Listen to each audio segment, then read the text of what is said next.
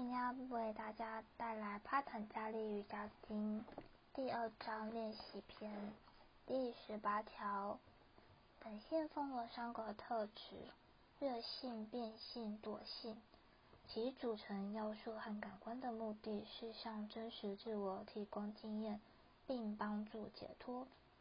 现代巴坦加利将谈到 Rasha 即被看见的性，Atma。或 Purusha，看着 See，指的都是同一个实体，也就是真实的你。你变成一个知者，因为有被知道的事；你变成一个看者，因为有东西要看。帕坦加里在这里分析，所谓被看见，即是提供我们经验。他说这是被第三个本质特质。Una 所控制的不同要素和器官的结合。说到本性 f r a k t i 三个特质，巴南加利用的是 Prakasa、Kriya、City 三个词汇。普拉卡莎的意思是月性、明亮、光辉的，代表 Satwa。克利亚的意思是变性、行动、活跃。代表 Rajas，西体的意思是惰性、不活跃、迟钝，代表 Tamas。为什么看见这些外在的东西？为什么本性会存在？是本性给予你经验，最后帮助你脱离束缚而得以解脱。即使有人不想解脱，本性也会慢慢的训练他们。有一天他们会体悟。我对这一切已厌倦，我不再想要它了，我已经足够了。我们何时会有这种体悟？只有当我们受到足够伤害的时候。本性的目的就是用来唤醒你的，所以我们永远不应该谴责 Prakriti。什么是本性呢？本性是基于要素和器官的结合。器官包括了智力、心灵、感觉和身体。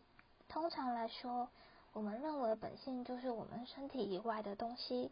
但是，当体悟到我们就是真实自我的时候，身体也变成了本性的一部分。再说一次，它也只是一些要素的组合。如果我们不吃东西，就不会有身体了。一个婴儿出生时约三四千克重。即使是这个体重，也是得自子宫内母亲所供给的营养。创造身体的食物材料就是本性的一部分，心灵感觉和智力也是本性的一部分。虽然这是非常精致的一部分，它们彼此关联，这就是为什么它们会变。任何有关系的或者是本性的事都会改变。身体每一分每一秒都在改变。一些细胞死亡，一些细胞产生，心和智力也一样不断的改变。本性里没有任何东西可以带给心灵持续不变的快乐，因为心灵本身是会不断改变的。虽然我们有着相同的胃，但也不想每天吃同样的食物。虽然我们外形没有改变，但不会每天穿同样的服装。我们希望改变的玄妙之处，是因为我们的心在改变。如果它一直都是一样的，为什么要改变呢？当我们了解了这一点，我们就能允许事物改变，而不去依恋它。如果有些事物改变了，我们应该随它去。自有其他事物会来，应该是改变如浮云。但通常我们并不想仅仅看着它。而是想拥有它，不愿意放掉它，于是我们就有了紧张与压力。改变就像正在流水流动的水，如果你愿意让水流动，坐着欣赏它流动是一件很愉快的事。但是如果你想止住水的流动而拥有它，你得建立一个水库。然而水要流动就会冲击水库，这将有一番强力挣扎。也许你会留住一些水，另外一部分的水会流出去，你得让它流出去，否则水库一定崩塌。人生就像一出正在上演的戏，如果你想让它暂停，即使是一分钟，都会造成紧张，本性会溜走。我们想拉回它，并留住它。当我们想留住它，就有了阻碍，最后就会带给我们痛苦，甚至是我们的身体。如果不希望它改变，麻烦就来了。我们得买各种化妆品、乳液、假发来保持我们的青春。如果我们能欣赏所有的改变，就能认识各种不同年龄的美。一颗成熟的水果自有它的美味。当我们能让一切本能流过，我们才是自由的。事物可以来来去去。而我们依然能保持，能够保持平静。Swami Kanato 说了一个印度神话的故事：有一次，因陀罗，暴风雨之神、雷神、诸神之王，被贬成降低为一只猪。猪你知道的，住在泥沼里。因陀罗跌进了泥坑，在泥中打滚。结果碰到一只母猪，他们结成配偶，生了一群小猪，他们在一起非常的快乐。天上的神看到这情形，吓坏了，不能再忍受了，便下凡到人间，对因陀罗说：“你是因陀罗，我们的国王，你在这里做什么？你的表现让我们觉得很丢脸。”因陀罗回答说：“谁说我这样就不快乐了呢？你们住在上面就说我在这不快乐。”你们真蠢！你们应该变成猪，就会真的喜欢那快乐的感觉了。来吧，一分钟都不要浪费，快进入猪的身体，你就会知道有多棒。国王啊，众神说，我们不能让你再这样继续下去了，你得跳出来。别打扰我，印陀罗回答。我得照顾我们的小宝宝，他们还等着我跟他们玩呢。众神快疯了，说：好吧。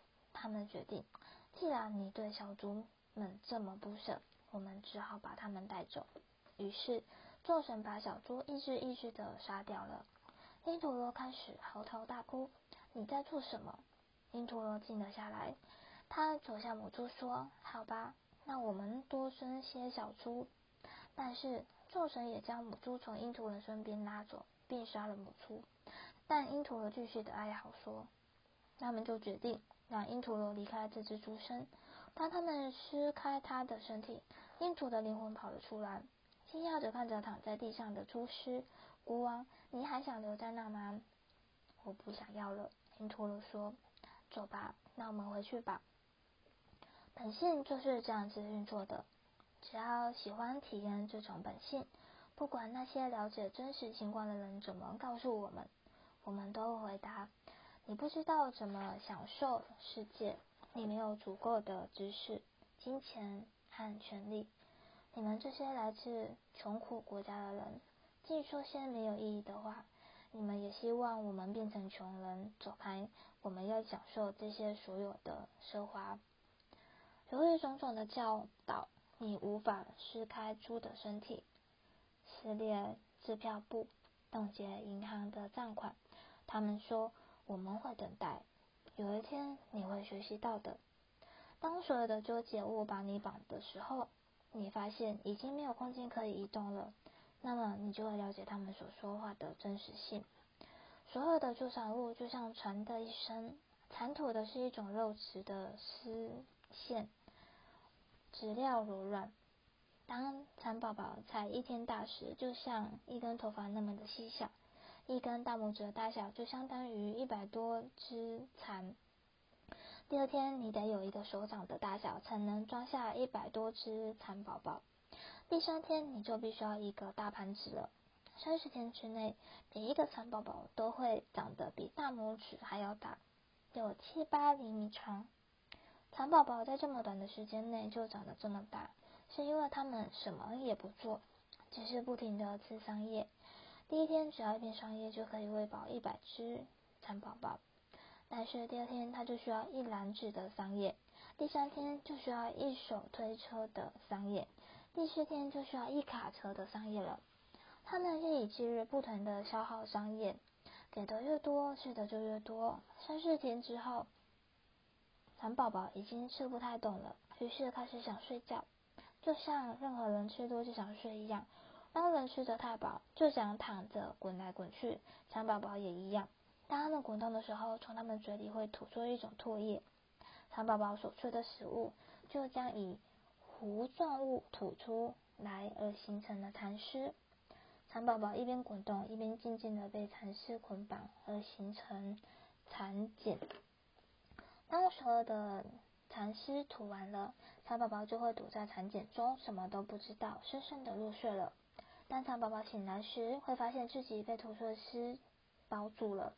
困住了，这是什么？蚕宝宝想，我在哪？这是怎么发生的？然后他们想起来了，我们一直吃，一直吃，一直吃，我们享受不停的吃，没有例外。我们完全的放纵自己，以致精疲力尽，失去意识。我们转啊转，把自己卷进了蚕茧，多么可怕的事啊！至少应该与别人分享我们所拥有的。我们实在太自私了。有智慧的人告诉我们有关牺牲无我生命的哲理，但我们从来都不听，也不接受劝告。他们一直在劝告，我们却一直在吃。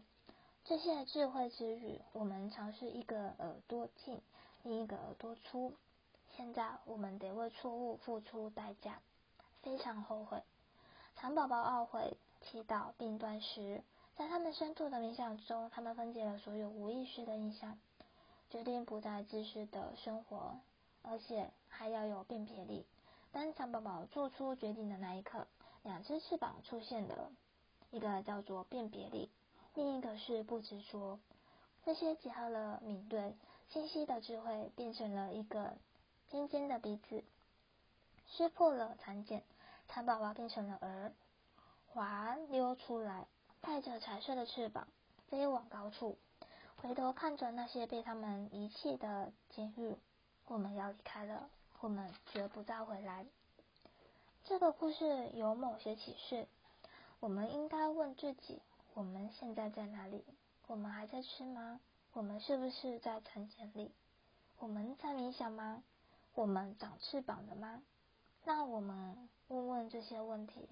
如果发现自己仍然在不停的吃东西，最好能停下来，先好好处理已经吃进去的东西。我们越享受，就会有越多的束缚。当我们在享受的时候，我们听不进智慧之语，除非我们有超凡的智慧。我们不愿意听，本性就会把我们挤向一个角落，教育我们。他把我们绑得紧紧的。直到本性显现的出来，我们将不再依恋那种感受。换句话说，本性它让我们解脱了。解脱之后，虽然我们仍然在本性之中，但已经不会再被它束缚了。这就好像我们拿到了很好的厚厚的橡皮手套，戴上它及时触电也不会被伤害。就像蝉蛾的翅膀，这副手套就是辨别力和不执着。当你拥有了它们，你可以接触任何东西，而不受到任何的伤害。当你学习了本性的课程之后，它就跟你没有关系了，但它还是会存在。它会继续教导许多还没学习到的人。你已经可以从大学毕业了，你还可以以毕业生的身份回来，看看人们的进展如何。但你不再执着了。一个已经解脱的人，可以回到这个世界，对这世界发挥作用，却不会受到他的影响。